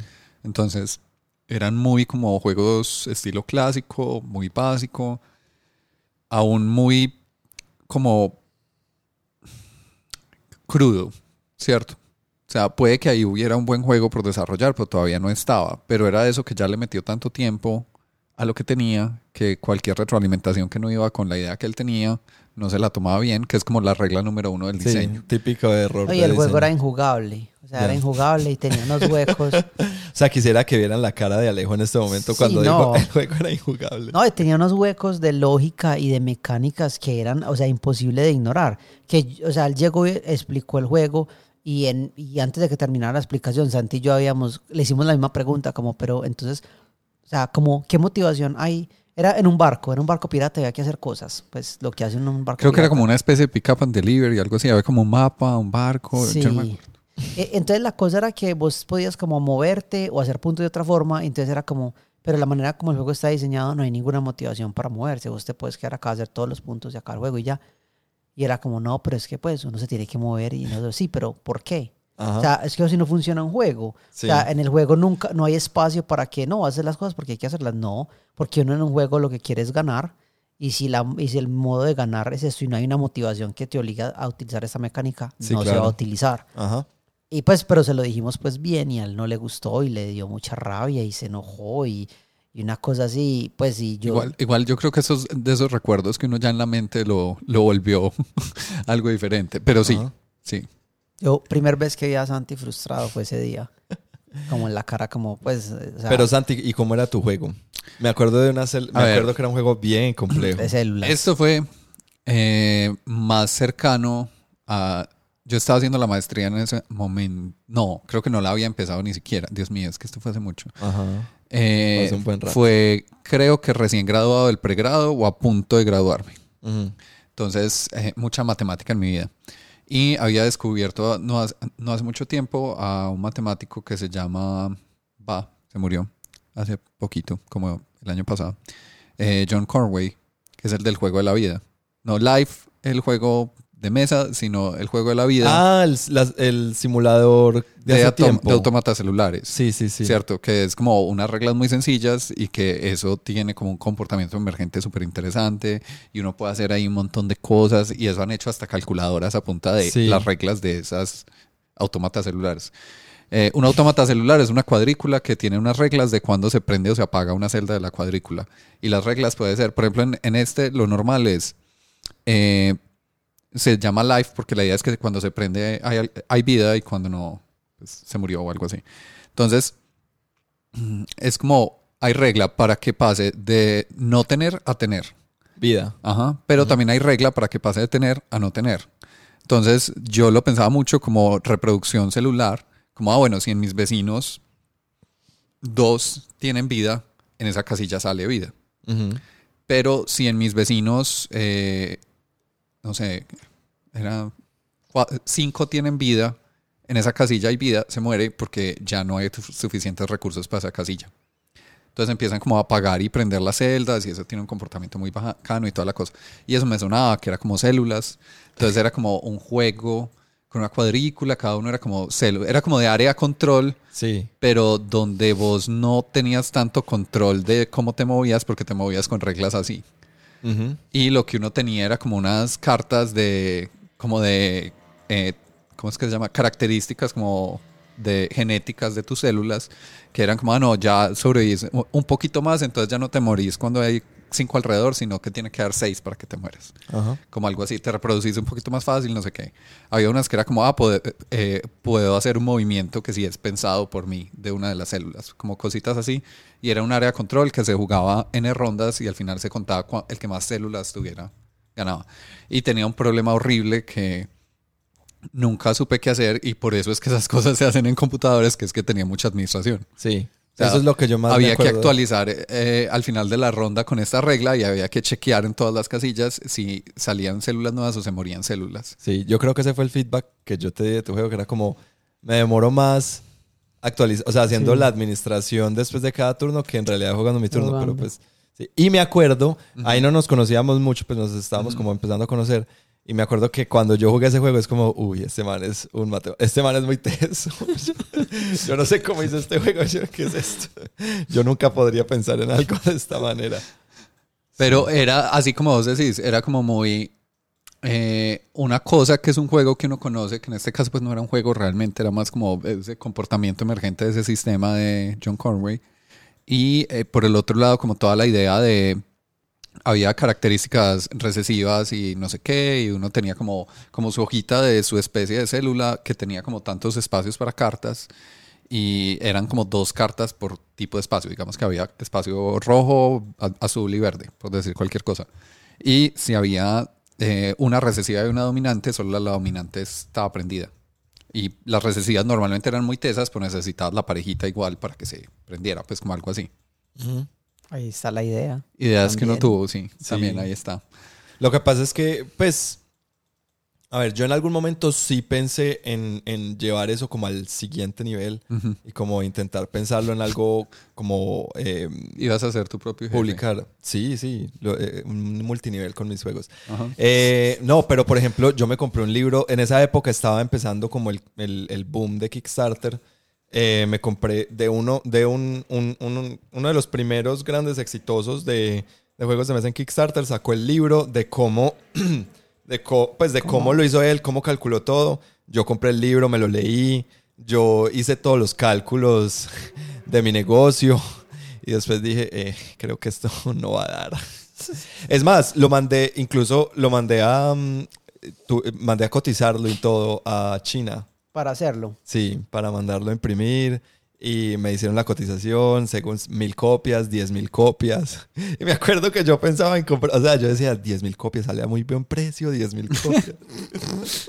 Uy, te imaginas. y, de- y- y me decían, no, sí, ese precio se lo ponemos en cualquier puerto del mundo. Y yo, what, excelente. Yo me imagino a, a Andy en Barranquilla esperando ese contenedor.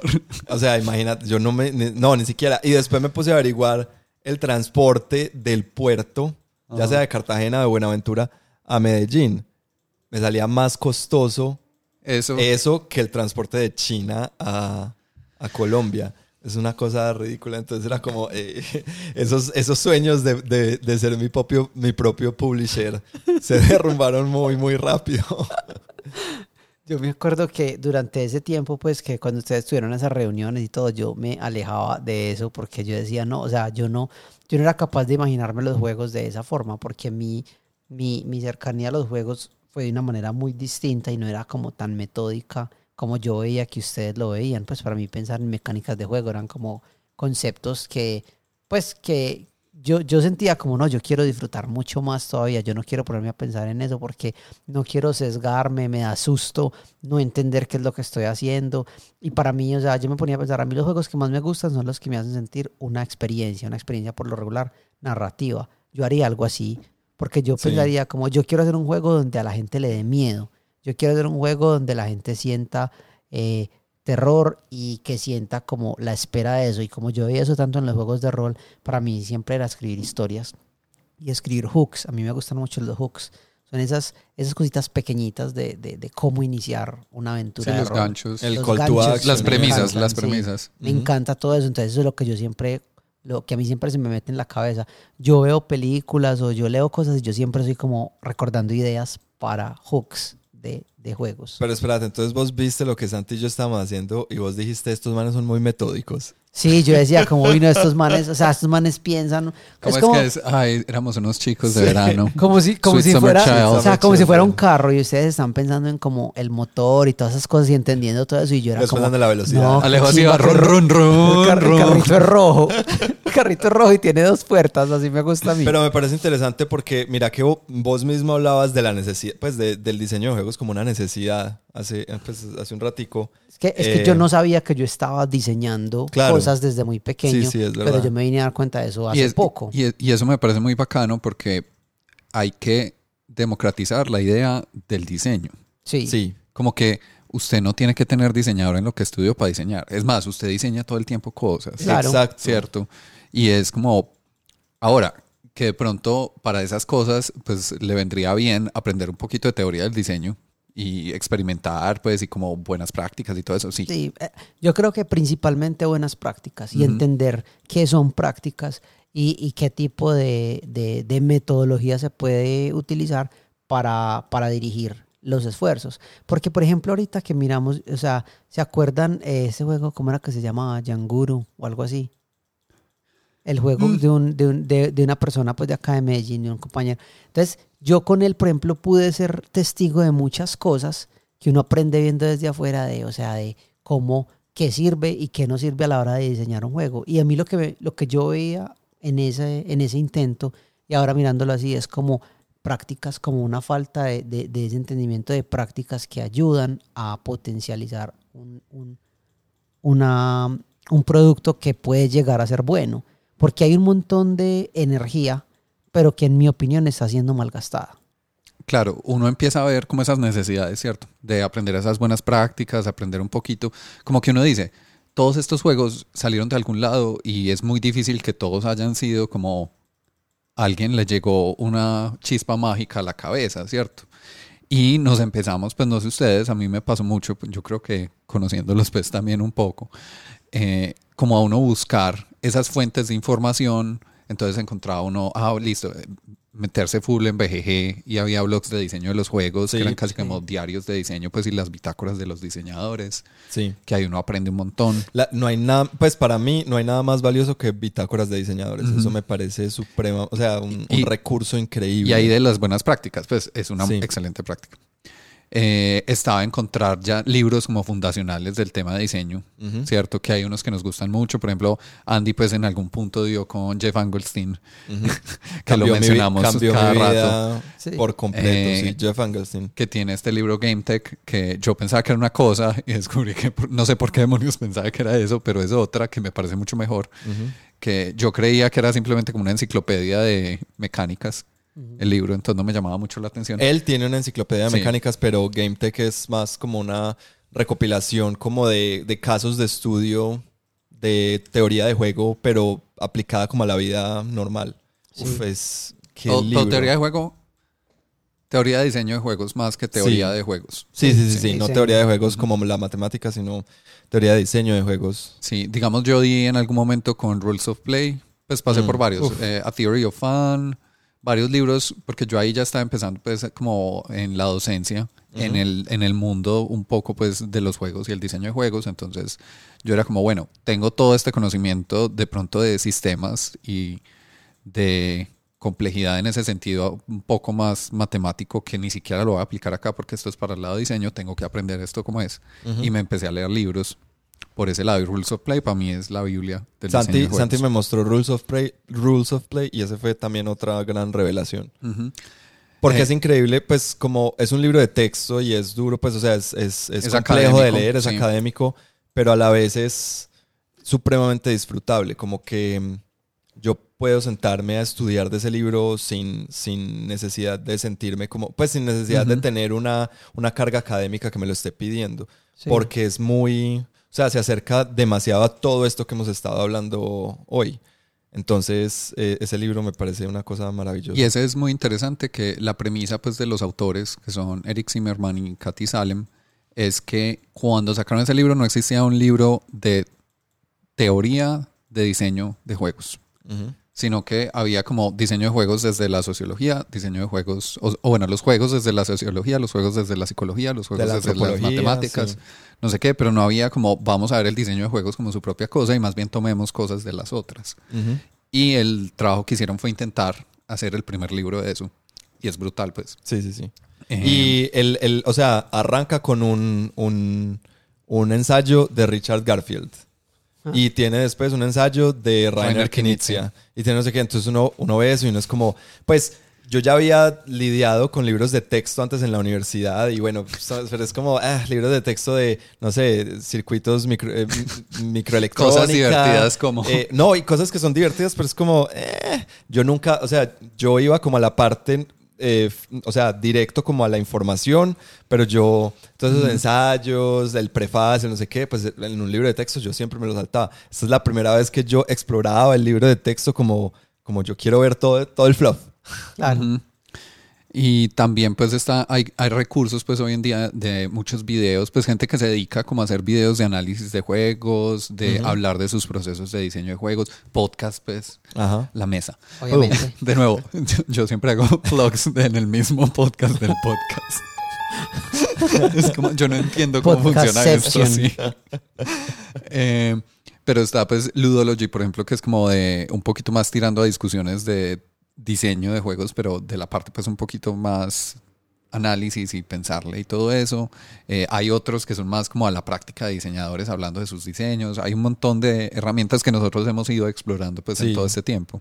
A mí me encanta Claro. porque me, me, yo siento, puedo ver muy, y, y, por ejemplo, una de las principales razones por las cuales no seguí trabajando en el juego de las bandas, me gustaría, pero bueno, ya no es como mi, mi prioridad, pero es porque a, a raíz de empezar a, a- a estudiar el diseño de juegos, mi manera de ver, de ver el, el diseño de los juegos cambió, cambió mucho. Y yo entendí todos esos elementos naive que yo, que, pues, que, que yo Sí, estaba... ingenuos. Sí, Ujú. toda esa ingenuidad que tenía a la hora de, de diseñar, que no es mala y no, o sea, no me parece que, que todo el mundo tenga que volverse un académico o estudiar, pues, eh, tener un título académico para poder diseñar, no, pues, o sea, eh, hay diseños eh, así, ingenuos muy buenos, eh, o hay, pues, y no, no tienen que ser, pues, no todos los diseños tienen que pasar a otro, a otro nivel, pues, to- esos diseños también, esos diseños ingenuos también son válidos. Ujú. Pero, pero al, al empezar a estudiar yo me di cuenta, y, y no es que esas, esos libros y esas teorías te digan, un juego de mesa tiene que ser diseñado de esta manera, y, tiene, y estas son las reglas para diseñar tus reglas, no, sino que es como te empiezan a, a- a- o me empezaron a cambiar la manera de, de ver qué era lo que yo estaba, de como de ver, de ver críticamente un juego. Como que yo decía, antes yo me fijaba mucho como en, en, unas, en unos aspectos que yo pensaba que era como lo, lo interesante y después me di cuenta que en realidad había cosas mucho más interesantes detrás, mucho más. Entonces, eso es para mí lo, como lo más valioso de, esta, de toda esta literatura y todas estas cosas. Sí, como que lo que hacen es abrirte la perspectiva, Ajá. eh, darte vocabulario para hablar las cosas, e incluso en ese mismo vocabulario, pues es como cuando, digamos, si yo no supiera los nombres de unos colores, eh, lo que dicen, por ejemplo, el verde, que, eh, no, el azul, Ajá. que es como el último nombre de los colores básicos, como que se desarrollan en, En el lenguaje. sí. Sí. Eh, entonces, si yo no supiera eso, pues le, le diría verde. Ajá. ¿cierto? Y eh, cuando uno aprende esas palabras específicas es que uno empieza también a notar cuando empiezan a salir. Entonces, claro, eh, eh, un efecto bola de nieve, que también es un ciclo de retroalimentación positivo, que nosotros casi siempre lo usamos cuando es algo bueno, pero el mismo concepto existe para las cosas malas, cuando vas de mal en peor, en peor, en peor, en peor, y es una bola de nieve, pero para el otro lado. Sí. Eh, esos son como cositas sencillas que el solo hecho de uno agregarlas como a, a su vocabulario, de verlos en los juegos, las empieza a notar. Sí. Las empieza a notar. Es que eso, uf, no, es que es, pucha, tocamos unos temas muy bacanos que es uno tener el vocabulario, o sea, tener una palabra que defina algo es demasiado importante. Es demasiado, o sea, si ya, si ya sabes cómo nombrarlo, si no es solamente señalarlo, sino nombrarlo, eso ya cambia, cambia la manera como... Sí, porque hay como una, una- un aislamiento de estos conceptos. Al estar aislado se puede trabajar en ellos eh, de manera más precisa y entender como esto es lo que se debe ajustar, Exacto. esto hace falta, Ujú. esto está exagerado, esto está siendo, o sea, su- o sea, está eh, como ahogando el resto de las cosas. Ujú. Ah, Y es, es importante. Es muy gracioso porque ahorita que hablamos de esto y yo siempre que digo como pues yo, yo no diseño, yo no he diseñado y es como un montón de experiencia que uno tiene creando esas cosas y la deja a un lado. Yo me acuerdo que eh, en- cuando estaba en el, en el SENA nosotros diseñamos una, una, mm, un encuentro pedagógico. Los encuentros pedagógicos suce- sucedían una vez al mes y cada mes durante todo el año eh, se los asignaban a un grupo diferente. Cuando se los asignaron a mi grupo, a, a Industrias Creativas, eh, alguien dijo, como hagamos algo diferente, a mí se me ocurrió, ¿por qué no hacemos un juego a gran escala? A- Alejo que dice, ay no, yo Sí, no yo no diseño, Y yo no sé qué, no sé Y me pongo a qué". pensar, he hecho un montón de cosas. Y lo gracioso de esto es que fue, o sea, fue un juego a gran escala, tan grande que cada área del SENA era Ajá. un grupo y ellos tenían, les construimos estandartes, ellos tenían que pasar pruebas y en las pruebas les daban unos sellos como, como estos sellos Pokémon, los que dan en los gimnasios. Gimnasio, sí. Tal Meda- cual. Medallas que Ellos llaman. tenían que ir a diferentes gimnasios, por decirlo así, pasar unas pruebas y se iban ganando unas cosas. Pero le creamos una mitología a este juego. O sea, yo- Saludificaste la Sí. experiencia. yo, o sea, grabamos un video, unos videos que fuimos soltando una semana antes, tres días antes. Alejo, se me cosas. está desmoronando todo el personaje que yo tenía de voz. O sea, todos estos años en el podcast eras del, el que decía, no, yo no diseño juegos, yo nunca he diseñado juegos. Pero fue muy charro porque, o sea, y, y el concepto de cómo tenían que ser las rondas, a dónde iban cada uno, cómo, cómo balanceábamos el hecho de que si este grupo está acá, este tiene que estar acá, cuánto tiempo debe durar cada cosa y todo. Y era muy gracioso porque ahí no habían fichas, o sea, no había un tablero. El juego era todo el edificio del Sena, cientos de personas en diferentes grupos viajando a estos lugares a hacer estas, estas cosas. Y era, o sea, era una, era una lo, lo que acabas de decir, era una experiencia lúdica, eh, gamificada, para aprender un montón de cosas que había que aprender. Suena como muy... eh, inspirado en carreras de observaciones, pues, ¿cierto? Pero claro, Alejo, que le encanta la parte narrativa, le metió las ganas full. No, eso fue súper charro porque creamos Al un personaje. El personaje Maestro era un Pokémon man- estandarte personal. El personaje era un tipo que iba y se perdía en un bosque, pero entonces era, le hicimos unos videos súper charros y el man, pues estaba es que perdido en el bosque tratando de sobrevivir y entonces miraba el reloj y decía, es que sí, yo 14 minutos perdido acá, yo no sé si lograré, pues si tengo suficiente agua para, o sea... Eso y algo- suena como The Office. Sí, era como, capítulo. como si, no sé si algún día voy a ver la sol, ya estoy empezando a delirar y el man pues llevaba 15 minutos perdido, era una bobada pues. Entonces el tipo disfrazaba al personaje, iba caminando por el Sena, conocía a la gente, era, pues, fue súper charro y súper bien hecho porque tenía un grupo de diseño muy bueno eh, que ellos, o sea, se encargaban de darle como una cara a este juego. Habían logos, habían, o sea, todas las cosas y una maquinaria que era la que yo iba diseñando y acomodando para que la experiencia saliera, pues, y fue una cosa muy chévere, muy buena y muy rara porque uno, yo pensaba, o sea, yo no sé cómo hacer algo así, pero luego veía como toda esta experiencia de todo eso que estamos jugando, hablando de todas estas cosas, le da a uno un conocimiento que a veces ni uno mismo se da cuenta que lo pueda hacer. Ujú. ¿Y a dónde hemos llegado nosotros hoy con ese tipo de cosas? O, sea, o al menos la mesa, nosotros tres. Es muy charro porque uno mira y en realidad de la mesa existen ya tres juegos de mesa que nosotros hemos diseñado.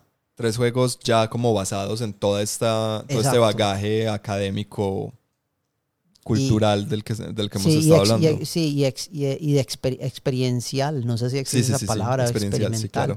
también, de, de esas cosas. O sea, eh, ¿cómo fue el, el primero? Por ejemplo, el primer juego que nosotros empezamos a trabajar, que ya se hizo y que siempre lo mencionábamos por los laditos, pero nunca en realidad acá hemos hablado del 100% en, Bueno, el, sí. en, el, en el programa de la mesa y fue el juego de Urbes. Ajá. ¿sí o no?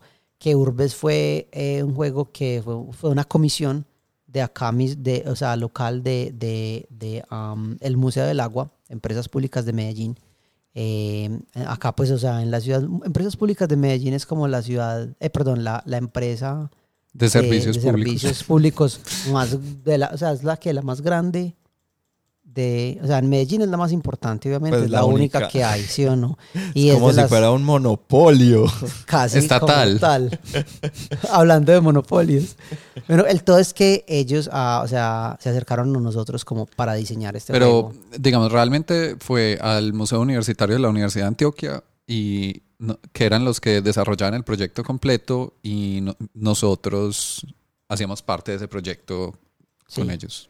Desde el, desde el lado de diseño nada más, porque había otro grupo pues de... de- Nosotros, sí, desde el principio dejamos muy claro como nosotros vamos a diseñar, acá no nos vamos a poner a hacer como arte, no nos vamos a hacer Producción. producción, o sea, nuestro producto va a ser un PDF con un montón de, de palabras. un prototipo y las reglas. Fue Ajá. creo que lo- a lo que llegamos. Pero Sí. chicos, se nos acabó el tiempo. Spoilers. Sí. Entonces ahí Spoiler les alert. dejamos como lo que viene para el próximo Sí, episodio. porque resulta que ese juego ha resultado en. Pues ha, ha tenido una, Una historia. Una historia muy interesante que de verdad queremos compartir con ustedes, eh, pero necesitamos mm, probablemente uno o más episodios en el futuro para hablar de él. Entonces, eh, queríamos que este fuera ese abrebocas o esa introducción para que, enten- pues para, para que queríamos ver cómo fue ese proceso en el que, que llevamos los tres eh, para poder finalmente llegar a estos juegos que tenemos en este momento que, eh, no sé, a mí me, me enorgullecen porque aunque no son productos comerciales, no han salido, a- a- no se pueden comprar en el mercado, eh, hay unos que se pueden descargar y, y jugar gratuitamente y hay otros que pues están eh, cumpliendo eh, su función de otra manera en eh, educativa en un museo eh, y en otros, en otros espacios, eh, del cual, pues cosa que nos alegra muchísimo a los tres, pues es un, un gran logro para la mesa. Pero Y- ¿qué les parece si lo dejamos para otro episodio? Y creo que pues sí, totalmente. Eh, creo que no solamente es como hablar de nosotros y nuestro, nuestras incursiones en el diseño, sino que de alguna forma lo que hablamos es como supernatural para todos los que estén en el hobby. Sí, O sea, eh, la gente que conocemos que es muy metida en esto ha hecho algo de diseño, pues sea Sí. desde ese punto, pues cuando uno está chiquito, hasta incluso pues como ya como, ah, no, reglas de la casa para este juego, todo lo que mencionamos. Y es, y es increíble lo mucho que eso nos ha ayudado a nosotros en el proceso de a nosotros crear. O sea, cuando estábamos en el proceso de Urbes, por ejemplo, muchas de las cosas que yo aprendí conociendo a esas personas en, en, en Bogotá, aquí en Medellín, los juegos que nos mostraron, los que llegaron hasta mi casa para nosotros probar o que nos han llegado, todo eso sirve mucho como a la hora de tomar decisiones, de entender esto puede funcionar, esto no, o antes de casarnos con esta idea, exploremos otras formas de lograrlo Ujú. y eso nos ha ayudado muchísimo. Y por ejemplo, algo que yo vi durante esas pocas reuniones que tuvimos de diseño es que más de uno, o sea, eh, varias personas, tampoco son muchas, pero varias personas tenían ya, llegaron con prototipos de juegos de verdad muy, muy jugables y muy chéveres.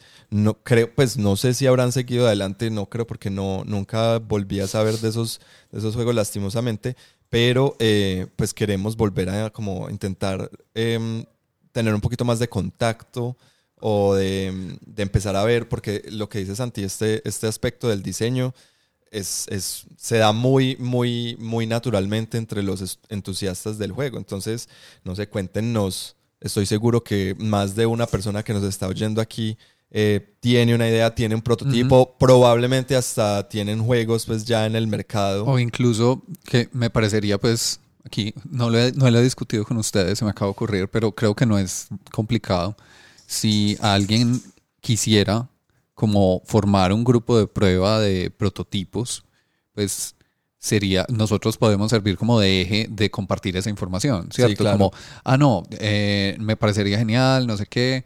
Entonces nosotros podemos servir como de eje, por lo menos acá en la ciudad, que creo que es donde nos queda más fácil, de hacer el contacto, por lo menos.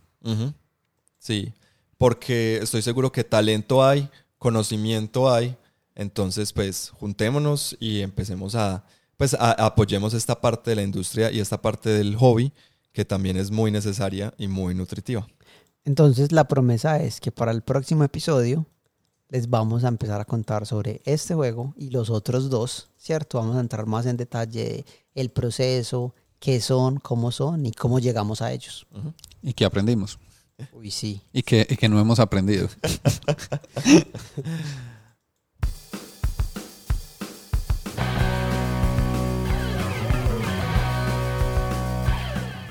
Y de nuevo, como siempre, muchísimas gracias por apoyarnos, por escucharnos.